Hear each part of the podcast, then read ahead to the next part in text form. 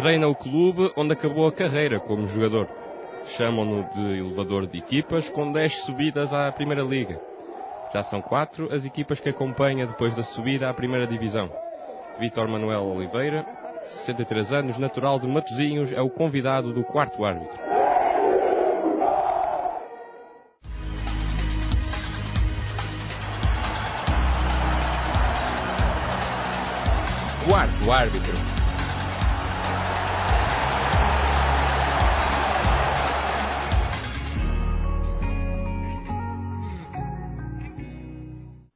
Olá, sou José Miguel Soares. Eu sou o Diogo Magalhães. Antes de iniciarmos o nosso programa, queremos dar aqui só uma nota de solidariedade de toda a equipa do quarto árbitro para com as vítimas dos incêndios de Pedrógão Grande.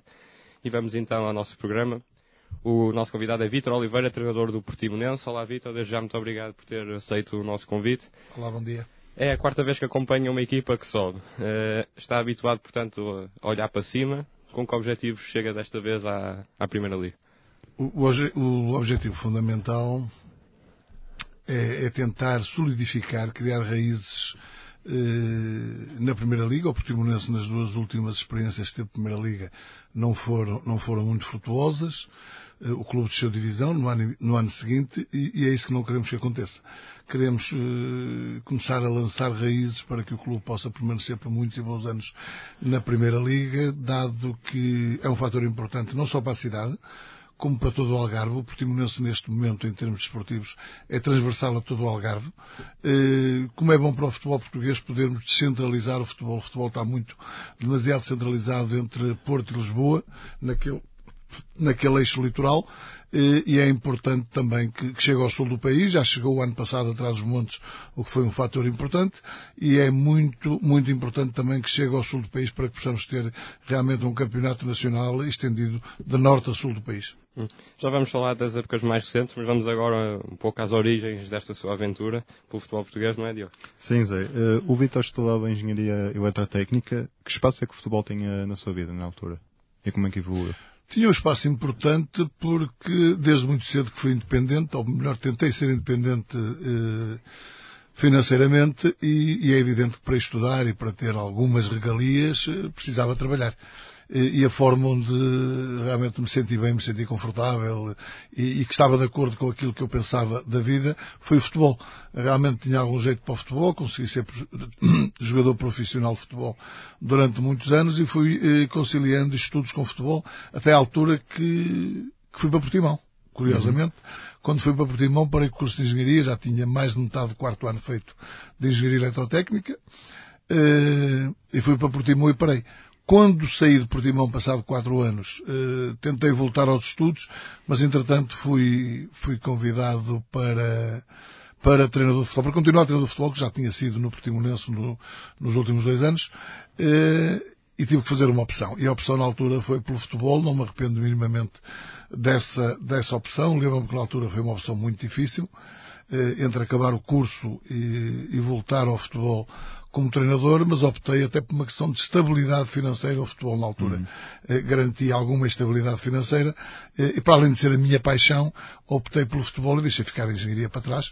Não me arrependo minimamente. Eh, por vezes tenho algum sentimento que poderia ter feito um esforço um bocadinho, um bocadinho maior para ter acabado a engenharia, mas a engenharia nunca seria a minha vida, obviamente. Uhum. E uh, jogou durante quase 15 anos, já nessa altura tinha vontade de ser treinador de futebol? Não. Curiosamente não. Uh, eu lembro-me perfeitamente quando fui chamado uh, pelo presidente do clube, Samuel João, à Câmara, ele era vice-presidente de Câmara na altura, fui lá ao gabinete dele na Câmara. E eu pensei que seria para renovar o contrato, eu tinha 30 anos, tinha feito a época praticamente toda. E pensei que seria para renovar o contrato como jogador. E ele surgiu-me com a hipótese de começar já como treinador. Não tinha sequer habilitações próprias para isso. Uh, e o primeiro ano ainda fui, ainda fui inscrito como diretor. Eu ia para o banco como diretor, que é uhum. curioso, uh, que passado tantos anos ainda acontecem situações destas no futebol português, passados 30 e tal anos. Uh, não era a melhor situação, mas era a situação possível. ponderei bem, pedi-lhe dois ou três dias, sugeri-lhe inclusive dois nomes de treinadores que na altura estavam, estavam com algum impacto em termos desportivos.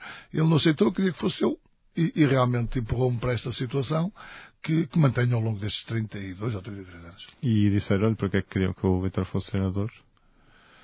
Disseram porque foi por sugestão de Manuel José.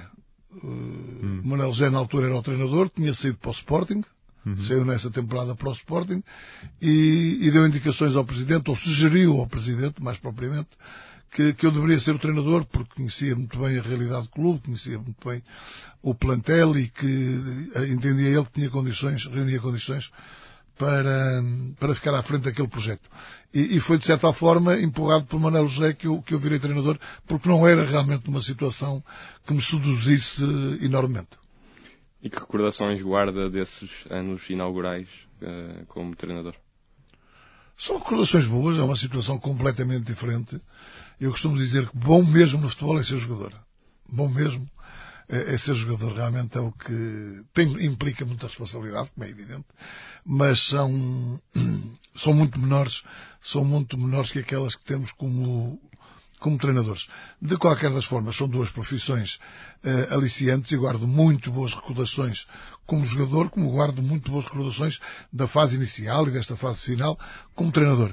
Uh, é uma vida, é uma vida em que os altos e baixos estão permanentemente connosco eu diria que durante o ano não há ninguém que ganhe sempre, nem ninguém que perca sempre. Temos uh, as alturas positivas e as alturas negativas, e isso vai-se repetindo ao longo dos anos, porque assim, é uma vida de muitos altos e baixos e que temos que, que, nos habituar, temos que saber lidar com esse tipo de situação, temos que saber lidar com os momentos negativos, temos que saber lidar com os momentos positivos, temos que saber lidar com a comunicação social e com todas as críticas uh, envolventes a um jogo de futebol, porque todos sabemos, e quem não perceber isto não pode andar no futebol futebol que no momento somos bestiais, no momento seguinte, no domingo seguinte, somos as bestas. Eh, quem não souber lidar com isso, dificilmente poderá fazer um trajeto salutar no futebol. Depois o Vitor vai para a segunda liga e consegue a subida com o, com o Passos Ferreira. Eh, na altura, quais eram as diferenças entre a primeira e a, e a segunda liga? Na altura eram muito significativas muito mais que agora. Agora está muito mais esbatida. Essas diferenças entre a Primeira Liga e a Segunda Liga estão muito esbatidas se falarmos nas equipas, eh, digamos, correntes, equipas normais. Uhum. Se falarmos no, nos três grandes, naquelas duas ou três equipas que lutam pelos lugares europeus, eh, essa diferença ainda é de alguma forma acentuada, fundamentalmente relativamente às equipas de topo, e, e estou-me a referir eh, Porto, Benfica, Sporting, e, eventualmente um Braga, um Guimarães, essas equipas estão a um nível superior. Eh, as outras equipas, as equipas que lutam pela, pela manutenção na Primeira Liga e as equipas que lutam pela subida na Liga de Honra, essas diferenças estão muito esbatidas e estão muito próximas, essas equipas, em termos de qualidade esportiva, de plantéis e de condições de trabalho. Depois uh, há aqui uma, uma espécie de ressalva que tinha, que era não orientar o Leixões, o clube da, da sua terra natal, uh, enquanto o seu pai fosse vivo. Porquê é que tinha esta, esta ressalva e certo é que só ingressa depois no, no clube em 2005, se não me engano? Uh, não era um pedido expresso do meu pai, porque o meu pai nunca se meteu na gestão da carreira do filho. Nós fomos habituados a crescer com, com muita independência, com muito carinho, com, com muito afeto. Meu pai era pescador e a minha mãe era, um peixeira, era peixeira. Eh, mas tratavam-nos, embora não tivessem muito tempo, trabalhavam muito, eh, não tinham grande disponibilidade para os filhos, eh, o que faziam, faziam com carinho e, e sempre deram liberdade de ação, quer a mim, quer à minha irmã. Foi muito importante, eu decidi sempre por mim, meu pai nunca, nunca por nunca se meteu na, nas decisões, nas grandes decisões da minha vida, fundamentalmente as profissionais, eh, mas eu sentia, por algumas conversas que tinha com ele, que ele não gostaria que eu fosse treinador de clube da terra. Eh, era a terra onde nós sempre vivemos, que é Matosinhos. É uma terra que vive com paixão o futebol. Eh, as críticas são realmente majoradas quando as pessoas falam como as pessoas estão diretamente ligadas ao futebol e o meu pai não estaria muito na disposição de estar ouvir comentários eh, abonatórios ou desabonatórios relativamente ao filho e, e fazia-me sentir de alguma forma, sem, sem ser um pedido formal, fazia-me sentir de alguma forma que não deveria treinar o Leixões até para vendê-lo, para vendê-lo, para vendê-lo.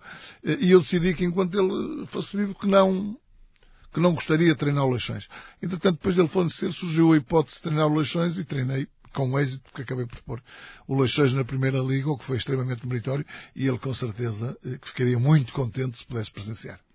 E depois acaba por treinar quase só equipas do Norte, exceto o Leiria e a passagem recente pela, pela União da Madeira, lembrando que garantiu a subida na última jornada em, em vez de Chaves.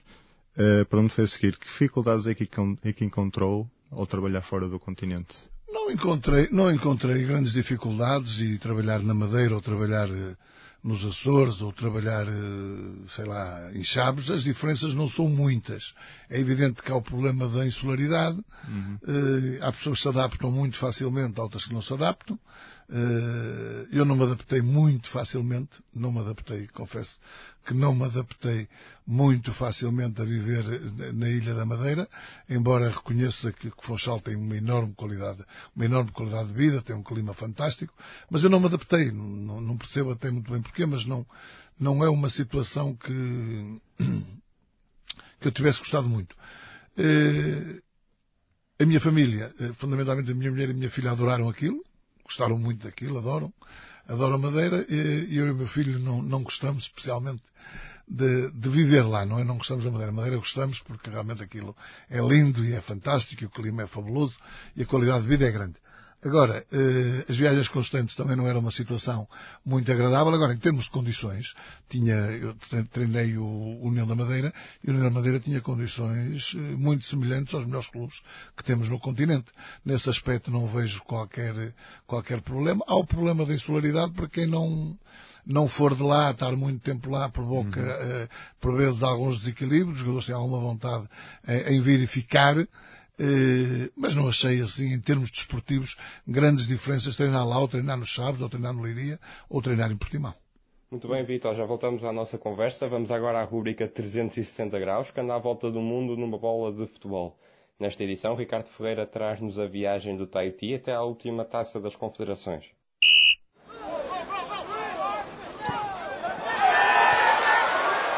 Aparecem em campo de colar ao peito são a cara futebolística de uma ilha com 180 mil habitantes.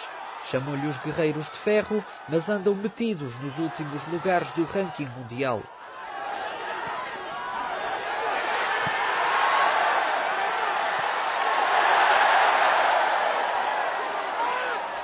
Por estes dias, a fama da Polinésia Francesa anda espalhada sobre a areia.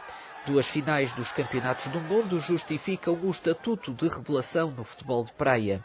Nos relevados, o sucesso fica remetido ao início da década. Em 2012, o Tahiti sagrou-se campeão da Oceania.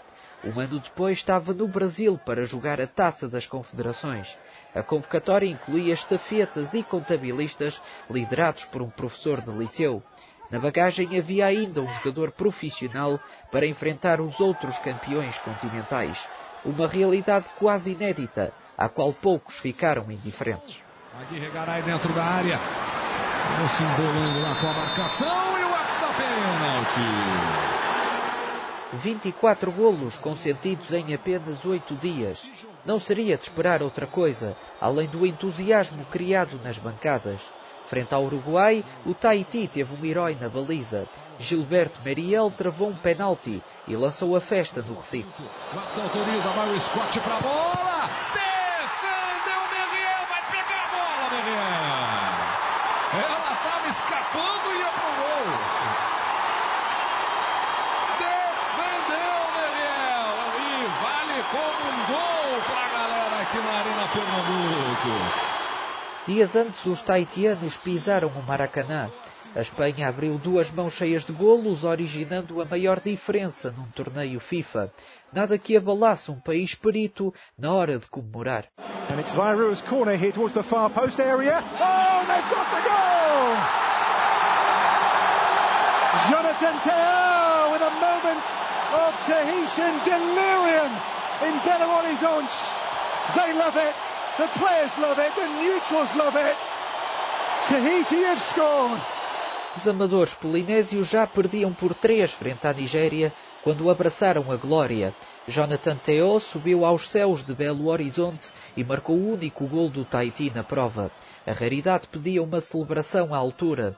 O defesa chamou toda a equipa para fingir que estavam a remar numa canoa. Por lá apareceram os dois irmãos gêmeos e um primo quatro homens que fizeram da aventura brasileira uma viagem de família.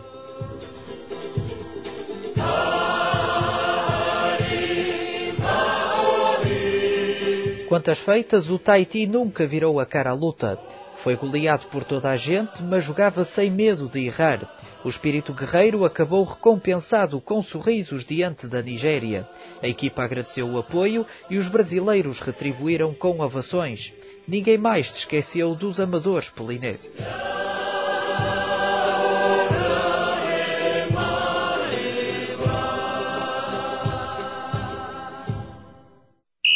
Voltamos à nossa conversa e um pouco mais virada para a atualidade. Vitor, conta já com 10 subidas. Uh, Lembra-se qual foi a mais difícil e também qual foi a mais saborosa no meio destas todas? Lembro. A mais difícil foi a União da Madeira, que foi conseguida, não sei se sabem ou se se lembram, no, no, no último minuto no último minuto do campeonato. Um campeonato, íamos, com, um campeonato com 24 equipas, ou seja, 46 jogos, foi conseguida quase no último segundo ou no último minuto da última jornada. Eh, eu lembro que o Desportivo de Chaves, eh, quando finalizou os 90 minutos, era campeão da Liga de Honra. E depois, aos 93, eh, nem sequer ficou nas duas primeiras posições. Acabou por cair para a terceira posição eh, eu lembro-me que no ano seguinte fui para Chaves e as pessoas lá contavam, os responsáveis, que já estavam no balneário a pôr o nome de Chaves na taça de campeão para entregar, faltavam dois minutos para acabar e depois aquilo alterou-se tudo com um golo em Fremundo. Essa foi realmente a mais difícil até porque não era um objetivo fundamental do União da Madeira nesse ano na segunda divisão, era realmente fazer uma boa equipa, fazer um bom campeonato e no ano seguinte fazer uns reajustes e então aí eh, tentar a subida de divisão. Essa foi efetivamente eh, a mais difícil, a mais complicada. A, mais saborosa foi inquestionavelmente a do Leixões, porque é o clube de coração, é o clube que eu gosto, é o clube da minha terra, eh, e foi inquestionavelmente a que conseguiu juntar o aspecto, o aspecto desportivo ao aspecto emocional, eh, e dessa conjugação penso que foi a mais saborosa. E pegando precisamente nesse jogo do União decisivo no terreno do Oriental, se não me engano, foi, foi, uma luta a três, o Chaves jogava em casa, o Tondela jogava também à mesma hora, o, jogavam os três à mesma, hora. Lembro, precisamente o Tondela acaba por marcar um livro direto já nos minutos finais pelo André Carvalho, acho que não me lembro. E, uh, o que é que di... tenho duas questões derivadas desse tema, que é, primeira, uh, o que é que disse aos seus jogadores nesse, nesse jogo decisivo no Oriental, e também, por outro lado, se quando chegou a, a Chaves no ano a seguir, se sentiam alguma revolta por si por lhes ter tirado, de certa forma, o, a subida no ano anterior. Tem duas histórias muito engraçadas esse jogo primeira relacionada, relativamente ao que eu disse aos jogadores, foi um processo muito simples. Eu entendo que o futebol é um jogo muito simples uh, e que, que, as conversas também devem ser muito simples, por forma a, a, que possam ter um entendimento e que possam absorver todo tipo, toda a mensagem que, que possamos querer transmitir. Relativamente aos jogadores, disse-lhes, não vamos pensar nos outros jogos. Nós sabíamos que os outros jogos uh, tinham tinha estas duas leituras. O, o de Chaves, nós sabíamos que o Chaves ganharia, com certeza, e acabou por ganhar. Fácil. Uh, no outro jogo, nós sabemos que o Friamundo, para ser, o Tondela, para ser campeão, teria que ganhar em Friamundo. Uh, e se ganhasse em Friamundo, seria campeão e, e, nós dependeríamos só de nós. Se ganhasse ou empatasse. Mas para ser campeão, teria que ganhar. A mensagem que eu quis passar aos meus jogadores foi que vamos esquecer os outros jogos, porque temos que fazer a nossa obrigação. A nossa obrigação é ganhar, porque nós só poderíamos ter hipótese de subir da divisão se ganhássemos. A conjugação de jogos obrigava-nos a ganhar aquele jogo. O, Oriental não tinha perdido nenhum jogo na segunda volta em casa. Seria um jogo, seria um jogo realmente muito difícil. Acabamos por ganhar, acabamos por ganhar eh, e, e, acabamos por ser beneficiados da, da, do golo do, do André Carvalhas, que curiosamente tinha sido meu jogador no ano anterior, jogador com quem mantenho uma boa relação e que passado duas ou três horas do jogo já estávamos ali junto ao aeroporto num hotel que lá tinha, onde nós jantávamos sempre antes de irmos para a Madeira, e, e ligou-me o André Carvalhas, e achei, foi, achei muito curioso, que ele disse, ah, isto não é, não tem que me agradecer, não tem que me agradecer absolutamente nada, só lhe quero dizer é que para o ano vou ficar sem clube, tenho isso em atenção. E depois, a segunda situação, muito engraçada, é que é-me contado em Chaves, pelo filho do Presidente, que o clube estava para ser vendido, estava a ser negociado, ficou completamente fechado o negócio e, e o presidente saiu com o filho da sala e, e, o presidente disse ao filho, o presidente que não é presidente, é o Sr. Francisco Carvalho pai, O presidente é o filho, Francisco Carvalho, filho. E o, o Sr. Francisco, pai, disse, ah, acabaste agora com o meu sonho, vendeste clube, acabaste com o meu sonho. O meu sonho era sair dos Chaves quando o Chaves estivesse na Primeira Liga. E o, e o Francisco Carvalho, filho, disse, ó oh, pai, mas qual é o teu sonho afinal? Subir divisão. Se queres subir divisão tens que buscar o Vítor Oliveira. E ele respondeu, não, isso não. Nem pensar em buscar esse gajo. Porque esse gajo não buscava na vida há muito pouco tempo. E aquilo realmente tiveram ali uma discussão e passado 10 minutos ele disse, pronto, então vamos buscá-lo. Passado uma hora estavam no Porto a conversar comigo e rapidamente chegámos ao entendimento. Foi uma história muito curiosa que depois de ser Francisco Carvalho pai contava isso várias vezes. E das outras, das outras vezes em que subiu equipas e não, não acompanhou, o que, é que, o que é que mudou nestas situações para decidir manter-se na segunda liga? São, são pequenas coisas. São pequenas coisas que têm a ver com a dificuldade na subida de divisão. Uma, uma, uma subida de divisão difícil provoca sempre uh, alguns grãos de areia que ficam ali na engrenagem quando não se ganha, quando, isso é tudo muito bonito quando se ganha, mas quando se perde é muito complicado.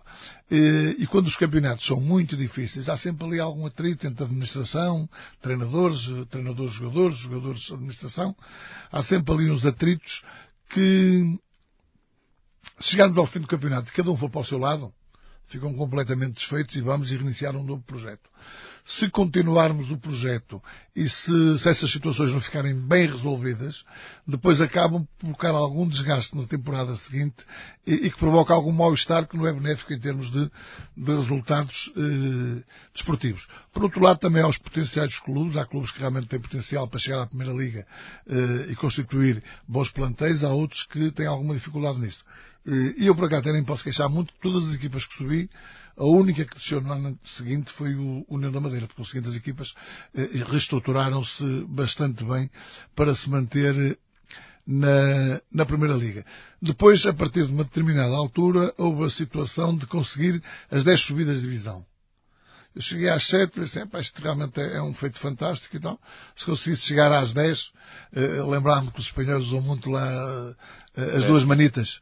As duas manitas para, para a décima. Foi durante muitos anos a grande ambição do, do Real Madrid, que era as 10 taças do, dos campeões. As duas manitas. E isso também me seduziu durante ali um período e, e enquanto não consegui também resolvi manter-me na Liga de Honra. Isso aliado à, ao bom entendimento que eu tenho com a administração do Portimonense, eh, a eu entender que esta época não houve um desgaste tão grande relativamente à administração e relativamente aos jogadores que, que possa passar para a época seguinte muita areia na engrenagem. Uh, por outro lado, também gosto muito de estar em Portimão e acho que podemos, temos condições para fazer ali um bom trabalho. Foi um dos fatores, foi estes fatores, esta conjugação de fatores que me, que me fez ponderar a continuidade e, e foi, depois foi muito fácil porque havia interesse nas duas partes. Eu nunca fiz contratos por mais de um ano, desde que ando no futebol. Como, como treinador nunca fiz contratos por mais de um ano, porque entendo que, que é o melhor para o treinador e para o clube. E, depois é muito fácil chegar ao entendimento quando as duas partes estão, estão em sintonia. E o Vitor tem algum treinador de referência? Tenho muitos. Tenho muitos treinadores, eh, referências boas e referências más. Às más normalmente nunca me refiro, porque não, não acho que seja elegante, mas tenho referências boas, muito boas até, eh, e com quem mantenho até contactos ainda permanente. Eu lembro-me do Manuel Zé, que foi um treinador muito importante na minha carreira, do Quinito, que foi um treinador importantíssimo da minha carreira, de um treinador hum, que já falecido chamado Mário Belloni, que foi provavelmente o treinador que mais marcou, um, um argentino que, que, me treinou no, no Famalicão e que fez carreira em Portugal, eh, teve no Sporting, teve na Académica, teve no Braga, teve no Famalicão, eh, infelizmente já falecido. Tenho algumas referências extremamente positivas, tenho outras que foram negativas, mas eh, a experiência vai-nos vai -nos dizendo que temos que aprender o positivo e o negativo. Se, se, se aprendermos só um lado, ficamos sempre coxos uhum. em termos de conhecimento. Temos que aprender o, o que fazemos de bom e o que não devemos fazer aquilo que devemos realmente insistir e potencializar e aquilo que devemos minimizar e, se possível, eliminar. Penso que desses dois saberes, desses dois conhecimentos, ficamos mais ricos, soubemos filtrar devidamente cada uma das situações. E o Vitor Saint que introduziu algo novo no capítulo técnico? Não. Eu, eu, eu acredito pouco, eu acredito pouco acredito pouco que possamos introduzir eh, algo de novo devido às mudanças constantes dos treinadores. Uhum. Os treinadores estão um, dois anos em Portugal na mesma equipa. Raramente temos agora o Jesus, que se manteve ali uns anos no Benfica e agora está-se a manter uns anos no Sporting. Uh, o Sporting tem mudado com muita frequência, o Só Porto tem mudado com muita frequência, o Braga tem mudado com muita frequência, o Guimarães tem mudado com muita frequência.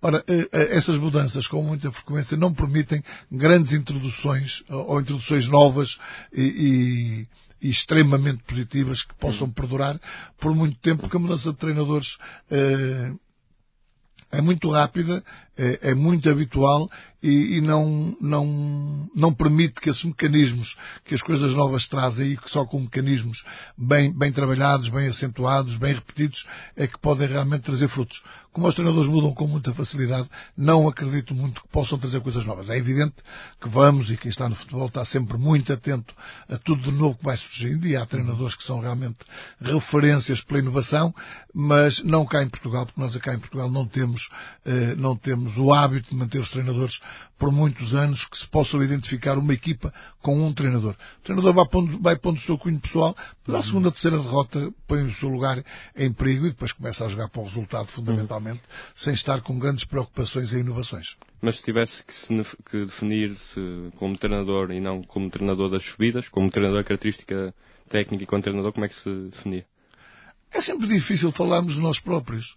Eh, nós deixamos aos outros que façam eh, essas críticas, essas análises eh, que podem ser positivas ou negativas e fica muito mais fácil e fica se calhar até com melhor com, mais fundamentada vista nas outras pessoas que nos vão acompanhando. A nossa visão é sempre positiva, porque se não mudávamos, se nós não concordássemos com a forma como atuamos, mudávamos, só os burros é que não mudam. Uh, mas penso que, que, esse tipo de situação terá que ser analisada pelas pessoas de fora. Agora, se me disser se há muita gente de fora que possa fazer essa análise, também lhe digo que não, até porque não há pessoas que nos acompanhem quase diariamente para poder saber e poder aquilatar do nosso potencial. É evidente que os mais críticos relativamente a nós serão sempre, serão sempre os jogadores que são aqueles que partilham mais tempo connosco, partilham mais das nossas ideias, convivem mais connosco, conhecem a nossa personalidade e podem realmente ser as pessoas mais avalizadas para poder criticar ou valorizar o nosso trabalho. E uh, voltando a fora outra vez desta dança de treinadores que tem havido no futebol português, o que é que acha que acontece, na sua opinião? Acho que fundamentalmente por incompetência dos diretores. É natural que também haja alguma incompetência por parte dos treinadores. É evidente que sim. Eh, aqui nunca, a culpa nunca é só de um lado. Mas penso que fundamentalmente porque os critérios não estão bem definidos, não estão bem fundamentados, eh, os lobbies e quando falo de lobbies falo de, de jornalismo, falo de empresariado, eh, são fortes no futebol e conseguem realmente meter alguns treinadores que não são as pessoas adequadas para determinados projetos e o projeto acaba por, eh, por falhar, por ruir, eh, algumas vezes ruidosamente. Eh, penso que o que falta são critérios na definição do que é o treinador para a nossa equipa. Cada equipa tem a sua própria identidade, tem os seus próprios hábitos, tem as suas próprias massas associativas que são diferentes eh, de norte para sul, do, do centro para o interior. As massas associativas são diferentes.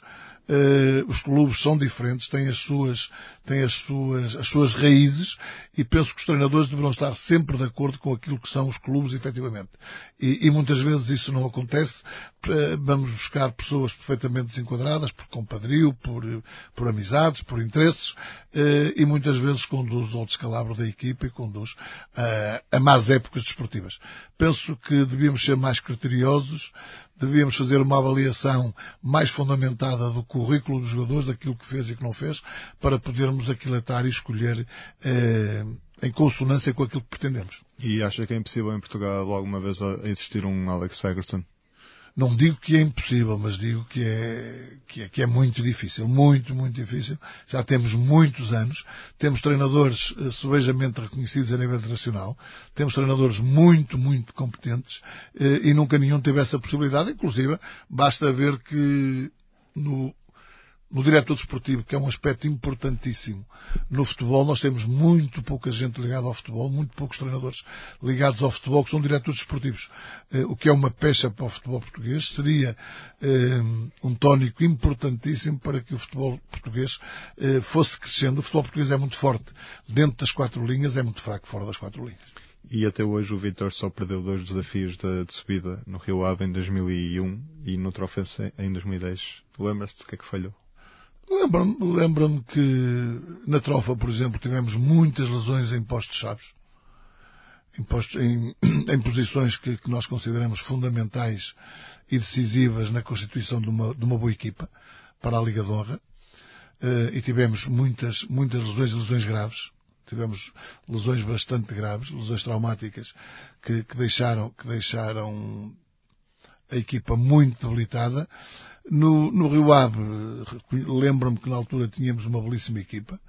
Eu depois ainda renovei no Rio Ave, ainda fiquei mais um ano e depois acabei por, uh, por, eh, por demitir-me e chegámos a acordo, tive um bom entendimento com a direção, porque tinha uma relação muito boa com essa direção do Rio Ave, que na altura era presidida pelo engenheiro Paulo de Carvalho, eh, e acabei por sair porque reconheci que não conseguíamos, apesar do bom plantel, não consegui rentabilizar o, o plantel do Rio Ave, e, e, são duas equipas que deixou uma mágoa, porque eram equipas interessantíssimas, uhum. e com bom plantel, numa eh, não conseguimos rentabilizar, por razões várias, e, e, na outra, no Trofense, penso que estávamos a rentabilizar, depois as lesões acabaram por nos prejudicar sobremaneira. Uhum. E o Vitor diz que gosta de, de, ter eh, momentos de boa disposição e de convívio com os jogadores, porque diz que um jogador de cabeça limpa rende, rende mais e melhor. Uh, na sua opinião, qual é a importância cada vez mais de, da união de um grupo para conseguir os objetivos a longo prazo?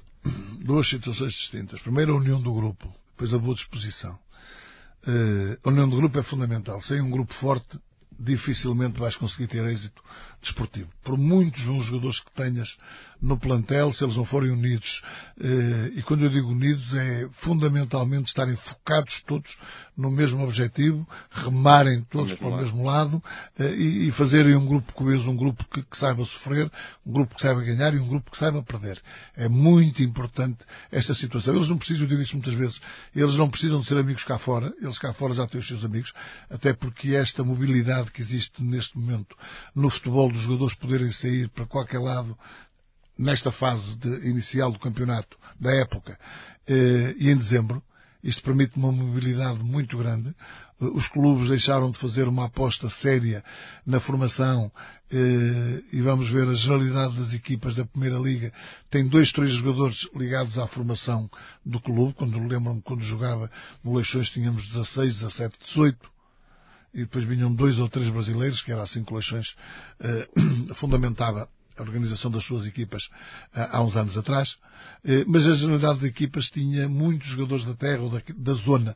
Isso criava realmente uma união muito grande, havia um espírito forte, havia um grupo dentro do grupo que realmente assimilava com relativa facilidade todos aqueles que vinham de fora. Isso hoje não acontece. Eh, os plantéis antigamente não mudavam com muita frequência, era normal termos jogadores com 8, 9, 10 anos de clube. Neste momento é quase impossível que isso aconteça, mesmo nas grandes equipas.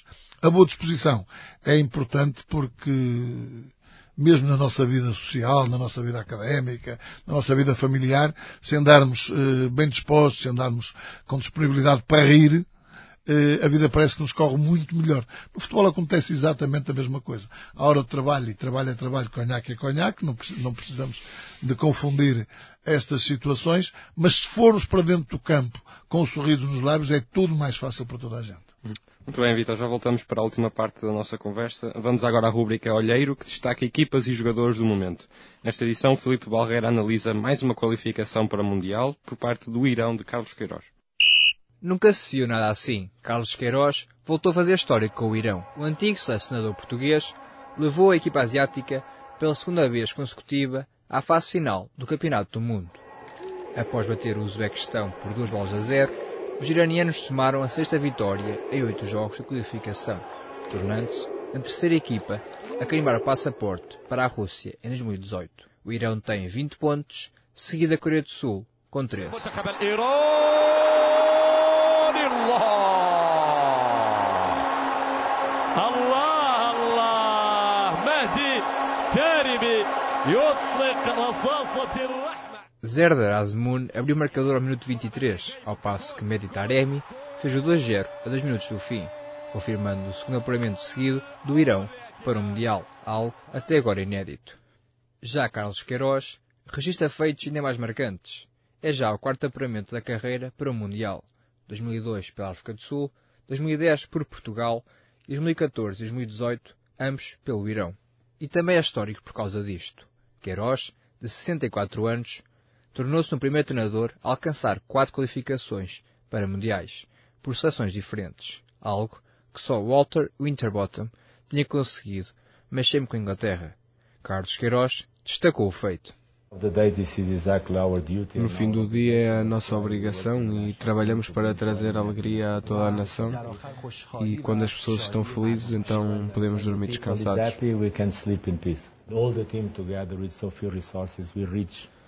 Com tão poucos recursos, tentamos o melhor e conseguimos um feito tão fantástico que nem no Irão conseguem dar o, o valor à nossa qualificação. Além disso, Carlos Queiroz frisou ainda o trabalho feito por parte do staff e por parte dos jogadores do Irão. As pessoas não sabem, mas temos gente na equipa técnica que dedicam as suas vidas e o tempo à seleção. e durante estes seis anos deram tudo. e às vezes com salários em atraso, sete, oito, nove meses. Carlos Queiroz foi uma lufada de ar fresco no futebol iraniano, que eu admite é o antigo jogador Ali Daei, que elogia os métodos do português. O Carlos Queiroz trouxe disciplina, mas uma das coisas mais importantes que ele fez foi trazer muitos jogadores jovens e mudou os principais jogadores da equipa. O caminho para a Rússia foi mais fácil em campo do que fora dele.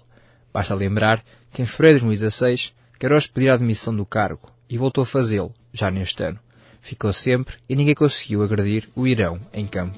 Pela quinta vez na sua história e a segunda consecutiva, sob o comando do antigo selecionador nacional de Portugal, os iranianos vão voltar a marcar presença junto da nata fina no futebol mundial.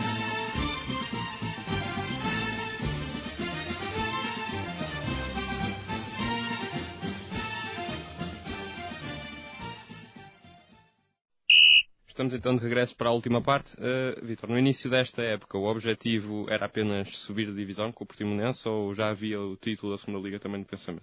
Não. São duas coisas completamente diferentes. Sempre que vamos para um projeto deste tipo, o, o objetivo fundamental é, é a subida da divisão. Há duas posições, deveria haver três, penso que seria muito mais correto e muito mais de acordo eh, desportivamente com o número de equipas que integram esta Liga mas pronto, infelizmente já houve anos que eram três equipas a subir, estaria muito mais justo e muito mais de acordo. Neste momento são duas, o objetivo fundamental é ficar nas duas primeiras. O, o título de campeão digamos que é a cereja no topo do bolo. Se realmente conseguirmos juntar as duas coisas, tanto melhor, é sempre diferente ser campeão de, de, subir divisão. Agora, o objetivo fundamental quando se define a estratégia para atacar uma temporada na Liga de Honra, uma temporada deste tipo, é, é a subida de divisão. E lembra-se em que altura da época é que começou a acreditar no título? Eu, eu quando optei, eu tive várias situações eh, no final da temporada passada, várias equipas eh, que queriam, queriam os meus serviços. E eu optei pelo Portimonense porque senti na época anterior que o Portimonense seria provavelmente o melhor plantel da Liga d'Honra. Não subiu divisão, mas eh, pelo que eu tinha visto e pela análise que eu tinha feito, era o melhor plantel da Liga d'Honra. E, e optei por isso porque me dava realmente, para além, para além de boas condições financeiras, dava-me um plantel de qualidade que me permitiria realmente fazer um bom campeonato e aspirar à subida de divisão, porque não há certezas nesta Liga como tem vindo a ser demonstrado ao longo de muitos anos, mas a possibilidade de subida era maior que nos outros lados. Eh, porque seguinte, eu acreditei sempre que iríamos subir divisão desde que foi para Portimão. A primeira volta que fizemos foi absolutamente fantástica, foi a melhor de sempre na Liga de Honra. Eh, e depois, eh, as lesões, fundamentalmente. Nós vendemos três jogadores. Vendemos o Simi, vendemos o Hamilton e vendemos o Lumor.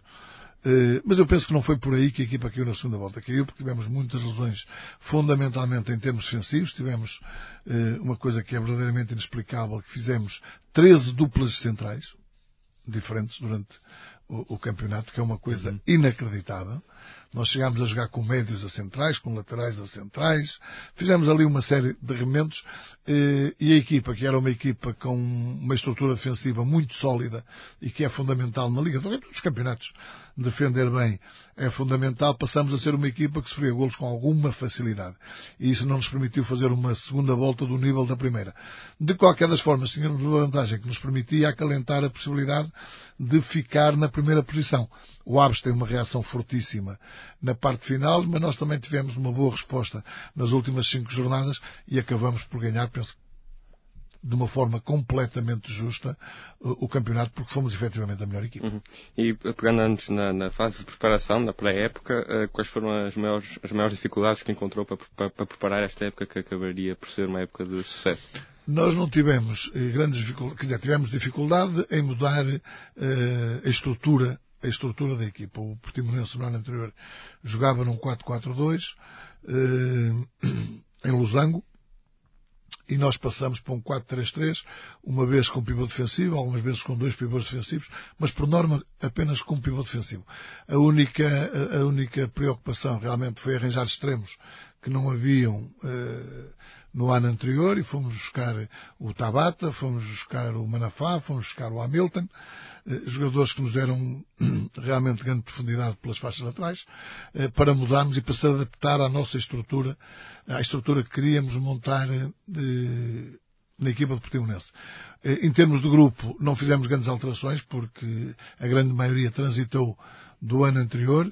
Eh, tínhamos gente de, de, muito caráter, tínhamos gente de muito caráter, aquele plantel tem gente de muito caráter, o que torna mais fácil o trabalho do treinador, porque é o seguinte, aproveitamos o trabalho que vinha sendo feito na época anterior, eh, aproveitamos a estrutura eh, mental da equipa que era boa e que vinha também do ano anterior, juntamos-lhe quatro ou cinco jogadores que acabaram por ser muito importantes, mudamos a estrutura para um 4-3-3 que é uma, é um, uma organização eh, que é fácil de trabalhar, se tivermos pouco tempo, eh, será provavelmente a organização mais fácil de, de, ser trabalhada e acabamos por ter êxito, fundamentalmente alicerçando nisto tudo e na qualidade dos jogadores, porque o segredo do futebol é a qualidade dos jogadores.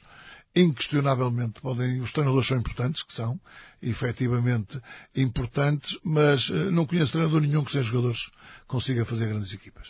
E na reta final do campeonato parece que a equipa não tremeu um pouco e também houve uma forte reação do Chaves. Uh, sentiu que o título do Aves, sentiu que, hum, que o título estava em risco. Não, sentimos que poderíamos não, não conseguir. Estávamos uhum. com, com muitos remendos, digamos, na equipa. Nós perdemos, eu lembro-me que nas últimas sete jornadas ou oito jornadas, da defesa que jogou na primeira volta não jogava ninguém. Uhum. Isso é um fator tremendamente tremendamente difícil. Lembra-me que perdemos o Stanley na terceira jornada da segunda volta e nunca mais o tivemos, que era um jogador muito importante. Perdemos o Fabrício nas últimas jornadas, que era um jogador muito importante. Estávamos de alguma forma remendados, estávamos com dificuldade, mas demos respostas positivas em casa e demos duas respostas muito boas nos dois últimos jogos fora, no Santa Clara e no Fremundo, que são jogos tremendamente difíceis. Uh, e demos boas respostas, ganhamos estes dois jogos e acabamos de ganhar merecidamente. Mas sentimos que estava difícil e que foi preciso fazer um, um apelo, digamos, às últimas energias. Uhum. Então, tirando o Portimonense e o Desportivo das Aves, voltámos a assistir a uma segunda liga bastante competitiva. Pensa que isso também é a prova de que existe qualidade no futebol português e também nos escalões inferiores? E que deve ser aproveitado? Vamos lá ver. Existe competitividade no futebol português que é diferente de qualidade. Nós temos qualidade, mas devemos realçar que, por exemplo, nesta seleção que jogou agora, fez agora o último jogo, a maior parte deles nem jogam em Portugal. Estou-me a lembrar do, do Cedric, do Pepe, do, do Fonte, do Guerreiro, os quatro defesas, o William joga, depois jogou o André Gomes não joga, o Ronaldo não joga, o Nani não joga, o Quaresma não joga. Se formos ver, da seleção jogou um ou dois elementos que jogam cá em Portugal. Porque ainda não temos capacidade financeira para manter os nossos melhores valores. Mesmo o jogador médio, neste momento, já tem mercado lá fora e sai com muita facilidade. Daí que não tínhamos tido, por exemplo, um campeonato da Primeira Liga eh, muito bem jogado, nem de grande qualidade. Nós não temos nenhuma equipa, isto custa um bocadinho eh, a dizer e ouvir até, eh, nós neste momento não temos nenhuma equipa em Portugal que nos possa representar de uma forma brilhante na Liga dos Campeões. Ou até numa taça UEFA. Temos alguma dificuldade mesmo na taça UEFA. Digamos que será a segunda divisão europeia. Nós não temos ninguém, nem Porto, nem Benfica, nem Sporting, neste momento tem capacidade ou qualidade para ombrear com as melhores equipas, com as melhores equipas europeias. É evidente que, devido a quê? Devido a vendermos jogadores, o Benfica, que, tem, que foi campeão nacional, é tetra campeão nacional, vejam quantos jogadores é que vendeu nos últimos anos. Se os mantivesse, com certeza que teria uma equipa de nível europeu. Mas a, as dificuldades financeiras obrigam a vender, eh, às vezes até precocemente, eh, e as equipas nunca, nunca conseguem ficar equipas tão fortes como já tivemos em Portugal.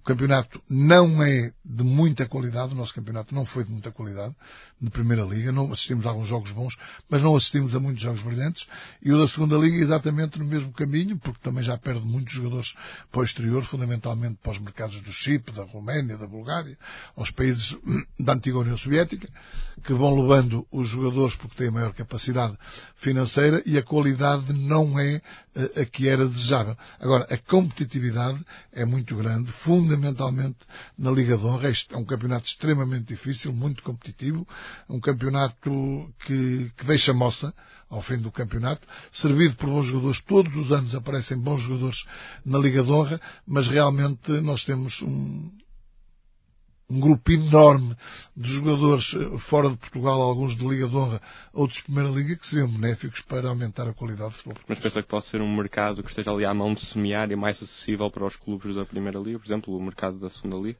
E é, e é.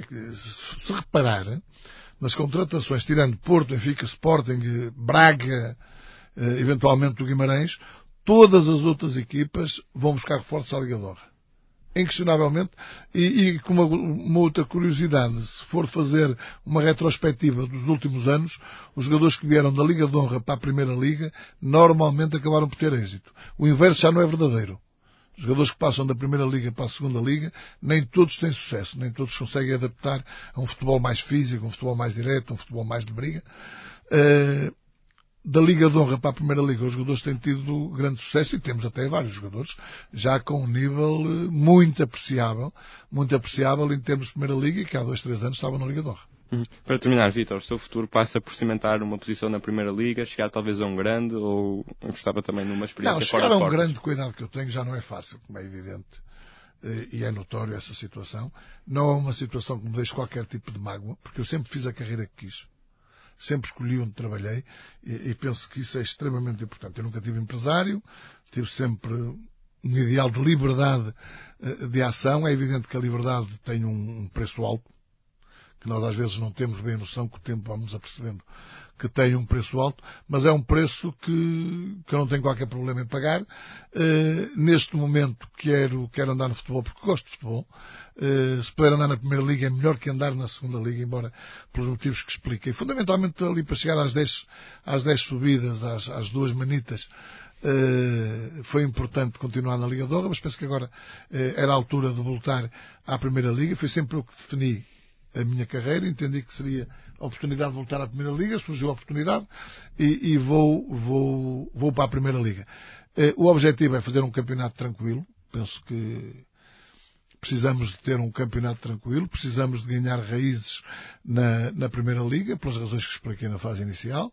O Algarve precisa, efetivamente, o sul do país precisa de um clube eh, na Primeira Liga e o objetivo fundamental é cimentar o Portimonense na Primeira Liga. Tudo o que vier depois, se tivermos que reformular objetivos, não teremos qualquer problema, na altura certa, reformular os objetivos daquilo que pretendemos na fase inicial. Eh, mas fundamentalmente fazer um campeonato tranquilo e, manter o clube na Primeira Liga, que foi o que não aconteceu nas duas últimas vezes que lá esteve. E uma experiência no estrangeiro, gostava de experimentar algum dia? Nunca tive nada contra experiências no estrangeiro, agora ir para o estrangeiro tem que compensar, eh, financeiramente tem que compensar muito. Eh, já tive várias propostas, nunca cheguei ao entendimento, já estive quase, mas depois falhava sempre qualquer coisa. Eu tenho bem claro e bem definido o que é que quero para ir para fora. Se me der essas condições, não tenho qualquer tipo de problema em, em experimentar uma experiência, em fazer uma experiência no estrangeiro. Se essas condições não forem preenchidas, não saio daqui. Hum.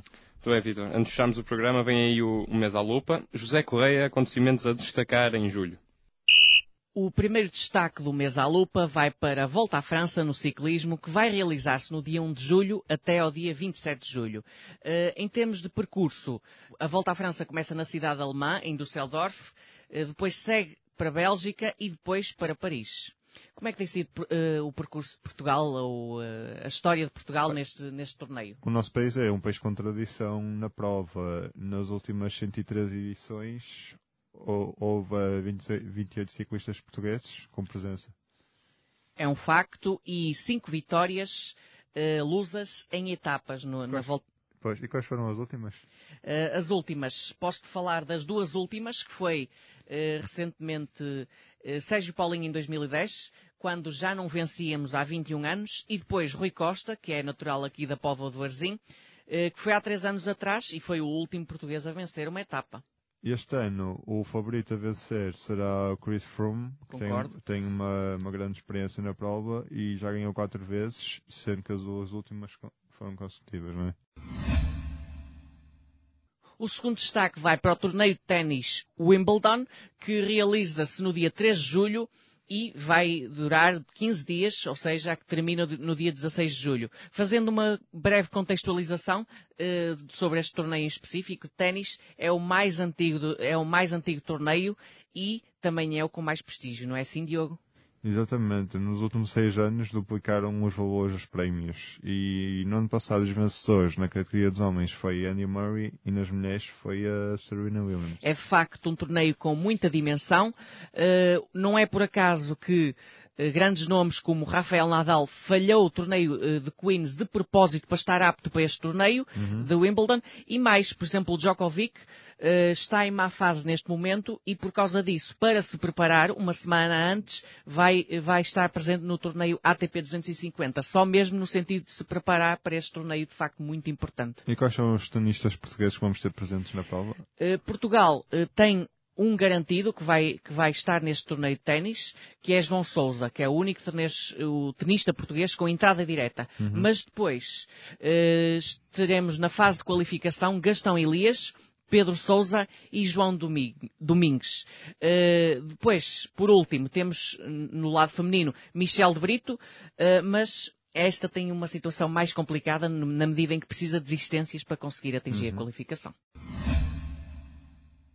O último destaque vai para o Meeting Maia Cidade do Desporto, que vai realizar-se num dia só, que é o dia 8 de julho, uh, dia do 8 de julho, uh, e é caso para referir também que é organizado pelo Maia Athletic Club, uma das mais importantes reuniões do atletismo do país. É o que se trata este meeting Maia Cidade do Desporto. É um meeting onde estão presentes um dos mais importantes atletas portugueses e alguns estrangeiros. E no ano passado recebeu o Obiquel. Este ano vamos, vai receber mais alguma personalidade importante? Vai receber sim, Diogo. É, é Patrícia Mamona, que... Uhum para quem não sabe, já, já ganhou 10 eh, títulos consecutivos, ou já é 10, 10 anos campeã eh, consecutiva do triplo salto, mas com ela vão haver 200 atletas. E vai ser um meeting em que o triplo salto vai, vai ser a prova rainha, não é? É isso mesmo. E além, além de mais vão haver também 8 provas masculinas e 7 femininas, não estou em erro.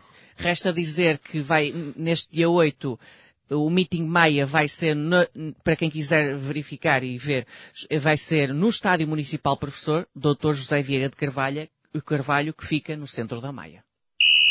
Vitor Oliveira, foi um prazer recebê-lo no quarto árbitro. Em nome de toda a equipa, desejamos-lhe as maiores felicidades. Uh, obrigado também ao Diogo Magalhães, comentador residente, e ao Ricardo Ferreira, que esteve nos cuidados técnicos. É o ponto final em mais uma edição. Acompanha-nos a Jornalismo Porto Neto ou na Engenharia Rádio e já sabes, não fiques em fora de jogo.